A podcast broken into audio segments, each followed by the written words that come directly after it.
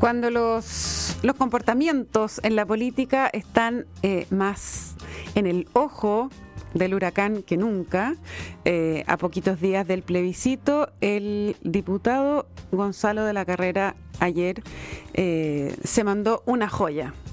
Agredió físicamente y verbalmente al eh, vicepresidente de la Cámara de Diputados, Alexis Sepúlveda, cuestión por la cual fue pasado a la Comisión de Ética, fue denunciado ante eh, la justicia, eh, causando obviamente un gran revuelo en, en la política de cara al plebiscito del domingo, en que los ánimos están bastante caldeados. Para conversar de eso y muchas otras cosas más, Estoy hoy día miércoles con Arturo Fonten, ¿qué tal? ¿Cómo estás, José? Un gusto verte. Igualmente, y con Pablo Ortuzar, desde Edimburgo. Todo bien por acá. Muchas gracias, siempre un gusto verlo y escucharlo. Madre, qué bueno. Qué bueno que nos reciba así. Oye, yo no quería pasar eh, por alto esto de ayer porque eh, siempre, siempre sería un escándalo y condenable que un parlamentario agarrara puñetes a otro en cualquier momento del, día. Pero justamente en un momento en que está el, rechazo caminando así como sin quebrar huevos, todos calladitos para que no pase nada, eh, y en, un, en una especie de pacto que hay entre los republicanos y Chile Vamos de mantener todo, la estantería en orden, este señor eh, que ha ido mostrando una degradación progresiva eh, desde su elección, recordemos que sacó la primera mayoría en el distrito mm, eh, Las Condes, Vitacura, Banechea, se manda este numerito. Dejo abierto la palabra. ¿Cómo, cómo ves tú este personaje, Pablo? Sí, o sea, a mí, a mí me parece súper triste el, proceso que ha tenido de la carrera. Eh, cuando estuvo, él estaba en la ISAPRE Colmena en algún minuto, no me acuerdo el cargo, y creo que era de las personas más eh, conectadas, si uno quiere, o, más razonables dentro de una industria que, que, estaba condenada. Eh, y, pero luego empezó un proceso que estuvo en la radioagricultura y se fue radicalizando hasta terminar en una cosa que, que ya, ya o sea, esta, lo de ahora es como de un perfil más, más eh, eh, como, psiquiátrico, psicológico, si uno quiere, más patológico en algún sentido que, político. O sea, que no hay, tampoco hay un contenido político en esta, en esta agresión. Eh, y nada, pues es muy triste también, también el show contra el, el CERVEL, no había ninguna, o sea, no, yo revisé los antecedentes, no había ni una prueba, o una, una cosa muy loca que no, que, está muy mal, digamos, está, muy mal, hace mal a la política. La, declaración que, hizo la, bancada de republicanos, creo, al expulsarlo, era, fue muy razonable en el sentido de decir, justamente le estamos pidiendo a las personas bajar las tensiones, reconducir la, digamos, el, desacuerdo a través de las instituciones. Y este, este es un ejemplo nefasto en ese sentido, eh, pero, además eh, parece más bien un, como una, un tiro al aire, digamos, algo sin, sin no tiene un contenido político. Ahora, lo que a mí, conversaba con Arturo antes que partiera el programa, lo que a mí me, me lleva a pensar, independiente de la locura o lo que sea de este señor, eh, o el comportamiento, es eh, cómo los partidos eligen a los candidatos que llevan al Parlamento porque al final son están llevando gente que eh, representa a la población, gente que son servidores públicos, que se les paga un sueldo, que eh, están eh, ahí en el fondo por algo y, y llega un momento en que los partidos, en la desesperación de ganar cupos, da la impresión de que pueden poner a quien sea contar de pero eso igual tiene una explicación. O sea, el, republicanos en algún sentido, eh, y, especialmente sus sectores más duros, se configuró como una respuesta al octubrismo y a las posiciones radicalizadas de la izquierda. Entonces comparten, yo creo, las mismas patologías en términos de esta, esta un, eh, por ejemplo, una cosa contra los partidos, contra las instituciones, muy agresiva, muy personalista. Entonces, yo creo que eh, en alguna manera, como que encarna lo que, lo que, lo que buscamos superar, digamos, a través del proceso constitucional y del plebiscito. Eh, eh, eso, o sea, en, ese sentido, las personas que terminaron entrando después de la crisis de octubre a la política, muchas de ellas lo que, lo que son personajes que, van ahí a, mostrar rabia, ¿no? a mostrar, eh, bueno, sí, principalmente rabia y frustración y, enojo. Y, eso yo creo que, bueno, obviamente es lo que, lo que esperaríamos pasar, digamos, con, cuando termine este proceso. Sí, a mí me da la impresión de que la, posición que ha tomado este diputado no, no, no, es muy representativa hoy día de, ningún grupo, ni siquiera del grupo republicano, digamos, ¿no? Es, un, un, hombre que anda por su cuenta, ¿no? Y, y, que obviamente está teniendo un comportamiento que creo lo va a hacer completamente irrelevante como parlamentario. Sí, no, no, no se puede tomar muy en serio. No, no. Pero a mí no me deja de de indignar, digamos, que exista personajes que hagan esto y que están son diputados de la República. O sea, es lo mismo que, que cuando había eh, Florcito Motúa, por ejemplo. O sea, mm. también decimos ya. ¿Hasta, cuándo? sí, sí. O sea, ¿hasta cuándo uno puede permitir eh, está bien, si la democracia hay que aceptar que ganaron, que están ahí, pero los partidos tienen que saber seleccionar mejor a la gente que llegan. Y, este tipo de fallas de, selección, claro, es parte de lo que desprestigia a los partidos. Da la impresión de que lo único que les interesa es conseguir votos a cualquier precio y llevar ahí, poner en escena a estos personajes que después resultan completamente disonantes. ¿no? Por eso, a eso es lo que voy. Después nos quejamos de que el Congreso tiene un 2% de aprobación, de que los partidos políticos son la lepra, eh, y resulta que eh, poniendo gente como de la carrera, eh, no van a mejorar nunca su reputación. Es que estamos en una espiral muy triste porque los partidos, o sea, los partidos combaten la crisis de representatividad de los partidos eh, agarrando personajes que, son ajenos a la política y que se manejan en códigos, digamos que no, antipolíticos, eh, y, por esa vía tratan de recuperar legitimidad, cosa que a su vez los va hundiendo cada vez más. Es un, es, una, una, espiral muy triste y, como y, no, y no, no es obvio cómo salir de ahí. Mm. porque además son partidos que no quieren desaparecer, pues, o sea, quieren ganar, seguir ganando elecciones y seguir existiendo. Eh, porque la, otra opción sería, no sé, pues, retirarse, refundarse, volverse una comunidad pequeña y casi que empezar de nuevo. Pero, pero es muy. Eh, no sé, eh, la, la, crisis de los partidos políticos en Chile es uno de los grandes dramas de, de, la situación en la que estamos, porque los necesitamos. O sea, yo creo que el, el, proceso, que se, el, naufragio de la Convención Constitucional, que gane el apruebo o el rechazo, yo creo que ya quedó claro que hicieron mal el trabajo, eh, tiene mucho que ver con, con, la crisis de los partidos, tanto en su origen eh, como en por qué no funcionó. Sin duda. Eh, y no, no es obvio cómo salir de ese, no. atolladero. Y, no solo el trabajo hacia atrás, sino que mirando hacia adelante. O sea, el rol que tienen los partidos políticos de aquí, del 5 de septiembre en adelante, salga la prueba o el rechazo, es fundamental. Entonces, eh, mm. vamos a volver a esto que, ah, que las cocinas, que se arreglan los bigotes entre ellos, porque no estamos dando una buena eh, una buena imagen. además que si uno ya está en el suelo, eh, la, tiene la oportunidad de reconstruirse más mejor, ¿no? No recurrir a eh, fórmulas fáciles como ir a buscar gente polémica y famosa para que te represente. Sí. Bueno, yo creo que uno de los desafíos que está por delante es el tema del sistema electoral, que por supuesto no modela el sistema de partido, no es una bala de plata, digamos, pero crea incentivos en un sentido u otro. Yo creo que la ley que tenemos se ha demostrado que incentiva la fragmentación y el multipartidismo. Hoy día tenemos 20 partidos en el Parlamento.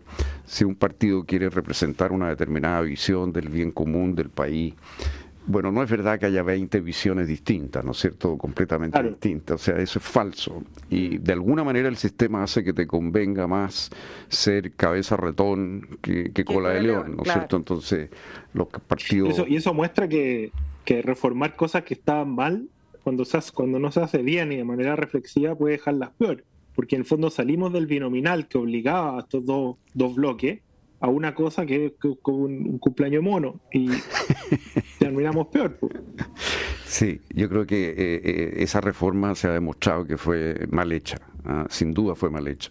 Y es muy difícil de cambiar porque, claro, los partidos tienen intereses y, les hace, por ejemplo, si se estableciera como en Alemania un mínimo de 5% de la votación para poder mm. tener representación parlamentaria, cosa que se discutió en la convención y nunca se pudo aprobar, incluso se llegó a pensar en un 3% y tampoco se aprobó. Bueno, lo que pasa es que los partidos que tienen menos de eso, claro que les cuesta mucho aceptar esa regla porque ponen en peligro su futuro. Su existencia, pues, naturalmente. Oh, pero y el el sistema colapsa porque ahora ya ni siquiera, justamente como estaban tan bajas las condiciones para ser partido, los independientes exigieron participar sin partido, ¿no? O sea, ya cualquier cosa, disolver finalmente el sistema de representación política. Sí, pero incluso los partidos grandes, incluso los partidos que tienen esa, eh, sobre todo, más que incluso diría yo, los que sí tienen esa, esos umbrales de, de votación eh, deben preocuparse mejor eh, de a quién están poniendo en su. Sí, no, yo creo que ese es un punto fundamental. Y el otro tema, yo creo, muy relacionado es el tema de la democracia interna dentro de los mm. partidos. O sea, tú, si te adhieres a un partido, es prácticamente un contrato de adhesión, tienes muy pocos derechos. Y las, los, eh, las elecciones existen hoy día, antes ni siquiera muchas veces las había, hoy día existen, pero no sabemos bien cómo funciona ese sistema. Mm. Yo creo que CERVEL debería de jugar un papel en la elección, por lo menos de las directivas máximas de los partidos. Debería haber un estatuto distinto, cosa que la gente se pudiera afiliar con más tranquilidad a los partidos, con más sensación de cuáles son sus derechos una vez que ingresa al partido. Y, de esa manera tendríamos, claro, alas dentro de partidos grandes, pero no esta tendencia a, a, que cada líder arme su propio pequeño grupo, ¿no? Claro, se va manejando por lote. Claro, que es como su propia. O sea, está lleno de mini partidos. Mira lo que es el Frente Amplio, eh, eh, es un abanico de mini partidos. Claro. Eso debería ser un solo partido. No, y a su vez dentro de cada mini partido hay varios mini, subminis partidos. Bueno. así, así es. Pero bueno, sí, yo creo que hay que ponerle ojo y, y en la etapa que se venga, eh, es un punto muy importante, como dices tú, cómo que configurado el sistema sí, electoral. Eso es uno de los elementos esenciales. De todas maneras. Pablo Ortúzar, eh, ¿cómo ves tú el día lunes 5? No, independiente de, no te estoy diciendo que quieres, sino cómo, cómo ves en caso que, que gane el, el apruebo o el rechazo. O sea, no, yo creo, por lo menos ahí instalando la, la noción de que gane quien gane, eh, aquí hay un camino de reformas que se tiene que, empezar a dar para poder ajustar el texto que quedó eh, o, el texto constitucional que sea, digamos, a, a, las necesidades del país y a los desafíos reales de Chile. Eh, y en ese sentido, yo espero que el 5, yo, yo siento honestamente que he estado, por ejemplo, escribiendo la misma columna en los últimos seis meses, el hecho de que el gobierno además se acoplara al, al apruebo eh, detuvo el tiempo político. O sea, estamos atrapados en, en una en una eh, como en, política es un día que se repite y se repite y se ha repetido igual mm. por los últimos seis meses. Y yo espero que eso se, se rompa y que podamos comenzar de nuevo una discusión honesta sobre las necesidades del país. A mí me parece que el debate central, que era el desajuste entre la estructura social eh, y la estructura institucional, es decir, que tenemos una institucionalidad pensada para un país de rico y pobre, eh, pero nos convertimos en un país con una enorme clase media que vive en condiciones muy precarias, eh, ese debate en la convención estuvo ausente. De hecho, no hubo un proceso de diagnóstico social serio, digamos sino que, nada, pues llegaron puros grupúsculos con sus banderas eh, y, cada uno con sus demandas chicas, pero, pero la, la, el tema de, de, cómo, cómo, cómo, una nueva constitución puede ayudar a realizar este, este ajuste eh, quedó, quedó fuera, eh, pasó por el lado y es el que hoy día yo creo que necesitamos comenzar el 5. Pero, por ejemplo, si ganara el rechazo, que las encuestas indican, bueno, uno nunca sabe quiénes van en definitiva a ir a votar ese día. Siempre hay una incertidumbre, ¿no es cierto? Pero las encuestas hoy día están marcando, han estado marcando consistentemente un triunfo del rechazo. Supongamos que ganara el rechazo, ¿cómo te imaginas tú que sigue el proceso y, en base a qué, digamos? O sea, el, camino que está trazado hoy día es uno de, eh, reformas en que se va a generar probablemente una, cierta tensión entre el Congreso y el Ejecutivo en términos de cómo, eh, cómo, se va, cómo va a continuar. Yo creo que hay, consenso en que el proceso continúe. Eh, la pregunta es cómo va a continuar. También me parece que, la idea es, em, convocar una nueva convención eh, bajo, nuevos criterios, eh, en, términos calibrar, calibrar los, criterios que se usaron para la, elección, los que se mostraron fallidos, digamos, en el caso de la, de la primera convención. Eh, y, creo que ese sería más bien el, el, camino que se, que se elegiría. Y, y, la pregunta es quién, quién va a llevar adelante, quién va a liderar esa, ese camino. Ese proceso. ahí, como, es, como decía, va, a haber una tensión entre el, entre el Ejecutivo y el Legislativo. a mí me parece que el Legislativo dado que Boric se convirtió como el guaripola de la prueba, eh, es probable que el, legislativo esté en mejor posición eh, de, procesar este, este camino hacia adelante. Ahora la, la fórmula, ¿eso es algo que debiera eh, ir como en la reforma constitucional que manda el presidente o es algo que lo tienen que conversar los partidos? en el Congreso. La fórmula me refiero a si va a ser lista nacional o no, ah. si va a ser independiente o no, si el, el, el, diseño de la, de la, nueva convención, que es donde está el, puesto la duda hoy día, ¿no? Si, ¿qué, ¿Qué hacer con los independientes? ¿Cuántos escaños reservados? Esas modificaciones debieran venir ya desde la va, va, a tener, va a tener que ser una cosa consensuada, obviamente. Mm. Sí. Pero, la, pero la reforma constitucional que mande el presidente para hacer una nueva convención tiene que decir eso, nada más. Claro, bueno, se puede hacer de muchas maneras desde el punto de vista jurídico, pero, pero, pero sí, efectivamente esto va a requerir de que el presidente y la mayoría parlamentaria estén de acuerdo, digamos. ¿no? Ahora, ¿cómo, ¿y ustedes cómo ven la, mm, disposición eh, de, de dos partes? Uno de apruebo dignidad eh, a allanarse a este acuerdo en caso de que gane el apruebo, a un acuerdo para hacer reformas y por el contrario, ¿cómo ven a, eh, a la derecha, a Chile Vamos, a hacer una nueva, un nuevo proceso constituyente en caso de que gane el rechazo? Es complicado, pero, pero por ejemplo, el, presidente Boric lo que ha hecho ha sido eh, apegarse mucho a su base a su base de apoyo, convertirse, por eso decía, en el guaripola de la prueba, pero también ha dicho que él compromete esta reforma en caso de que, de que gane la prueba. Eh, y obviamente eso no es algo que después puedan decirse. Eh, entonces, el, ahora, su posición se vuelve más interesante si gana el rechazo, porque él va, va a haber quedado como líder al menos de su bando. Y eso le, en el fondo, lo, al, mismo tiempo que lo limita en cierto sentido, también le permite ejercer ese liderazgo para ir sumando a ese, a ese grupo al, al camino que se vaya abriendo. Entonces, yo, creo que no, que él está en una posición que no es tan mala como mucha gente piensa. Eh, eh, y que en el fondo en cualquiera en cualquiera de los casos e, él va a estar en, un queda en una posición en, la que puede cruzar el charco fácilmente esa, es la, yo estoy muy de acuerdo yo, yo, creo que él queda situado en una posición en la cual él, puede ser la, la figura que crea el nuevo esquema de alguna manera, ¿no? Y señales inmediatas, por ejemplo, un cambio de gabinete.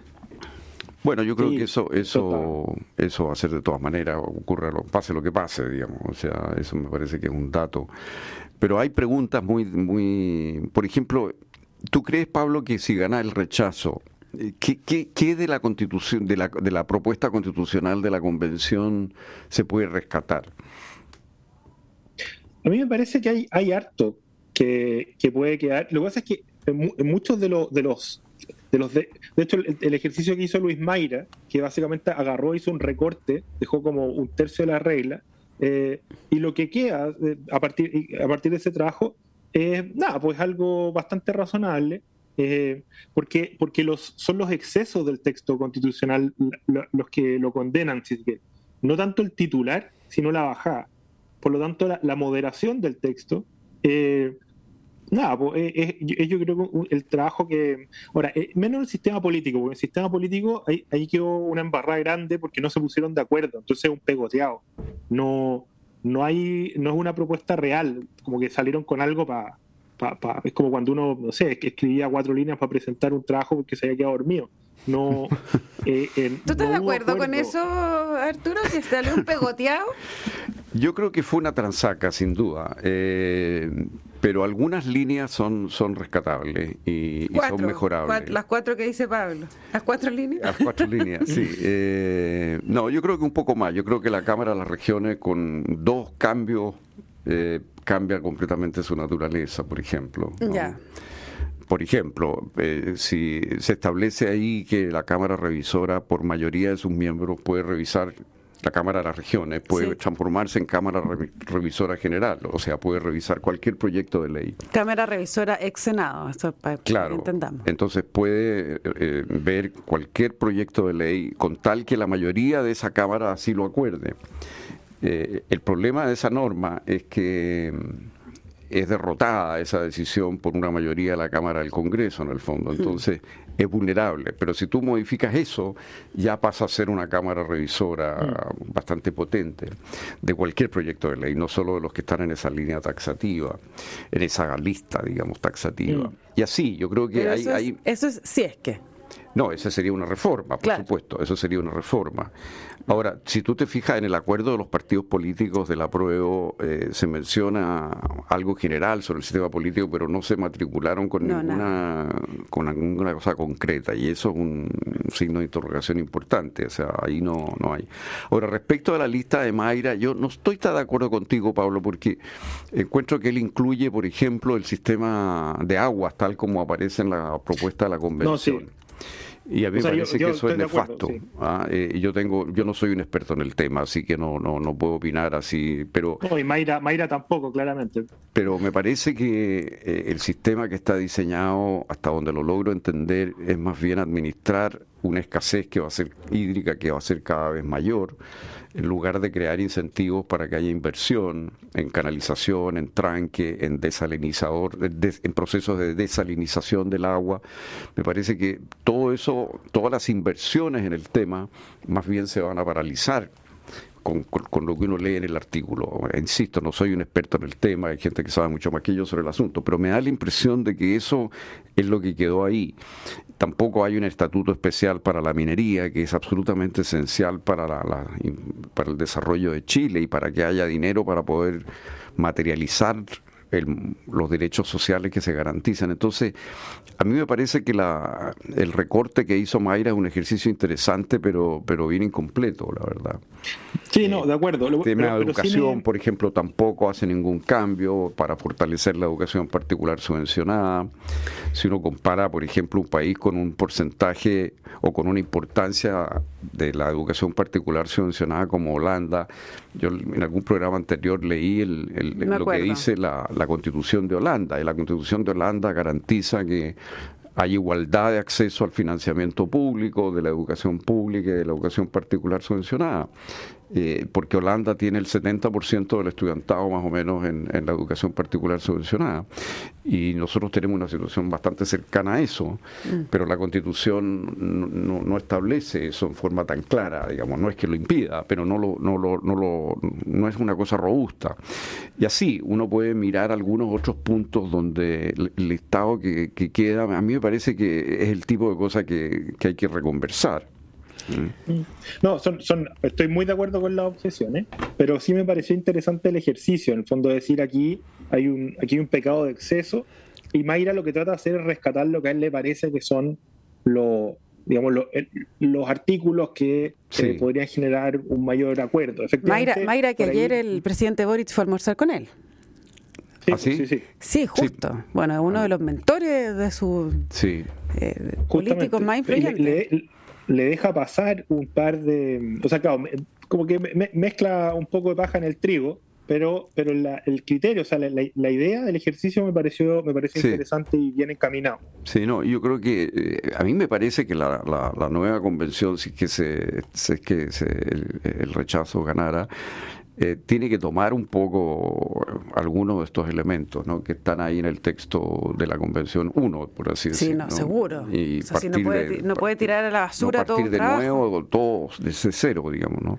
Ahora, lo que yo sí creo, fíjate, es que es probable que si que si gana el rechazo, eh, yo, yo no tengo muchas dudas de que la derecha, en su gran mayoría, tal vez no republicanos, no estoy seguro que republicanos, pero el resto y de y buena parte del centro y del Partido Socialista y del PPD, qué sé yo, va a haber una mayoría para hacer una nueva convención, me parece a mí.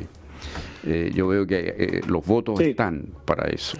no, yo creo que sí, de lado y lado se han llenado de promesas y no cumplen las promesas, ahí sí que ya cerremos por fuera. Sí, no, yo creo que no, ah. no, no va a andar eso. Oye, yo antes que no, vayamos, eh, no, no puedo dejar de mencionar el hecho de que don Carlos Grolmus, de 79 años, no solo eh, ha perdido una pierna, sino que sigue con, con ventilador muy grave a raíz del ataque que ya claramente es un ataque terrorista adjudicado resistencia mapuche lafkenque, ¿no? Sí.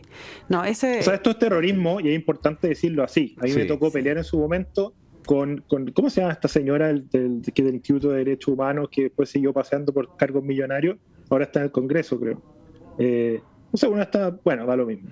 Pero no sé a quién te refieres, Pablo. No, no, ¿No? ¿Será eh, Lorena, Lorena, Fríes? Eh, Lorena Fríes, justamente. Lorena Frías defendió que no había terrorismo cuando fueron atacados, digamos, dos personas y fueron quemadas vivas. Y ahora, y Pedro Cayuqueo lo mismo. Y en este caso, en este nuevo hecho terrorista, yo creo que es muy importante destacar que esto sí es terrorismo. Estamos frente a organizaciones terroristas de raigambre ideológica etnonacionalista eh, y, y, ellas deben ser enfrentadas con una fuerza proporcionalmente adecuada a erradicarlas. No, no, no es que si ellos tienen una pistola hay que tener usar una pistola contra ellos estos grupos tienen que ser terminados por parte del Estado. Esa es una exigencia. El Estado existe para proteger a sus ciudadanos pacíficos y esa, y esa protección es la que es la base de que los ciudadanos justamente se mantengan en, en un Estado pacífico. Entonces, es muy grave lo que ha ocurrido. Necesitamos una respuesta proporcional a terminar con estos grupos, no a, digamos, combatirlo eternamente. Pablo Ortúzar, Arturo Fonten, muchas gracias por eh, esta conversación de hoy. Les cuento que la transformación digital de tu negocio nunca estuvo en mejores manos. En Sonda trabajan para que disfrutes tu vida, innovando y desarrollando soluciones tecnológicas que mejoran y agilizan tus operaciones. Conócelos hoy, Sonda Make It Easy. No se vayan de nuestra sintonía porque a continuación viene información privilegiada al cierre y luego sintonía crónica Epitafios junto a Espejo y Rodrigo Santamaría. Pablo, Arturo, muchísimas gracias de nuevo y a todos y a todas ustedes que estén muy bien. Muy buenas noches.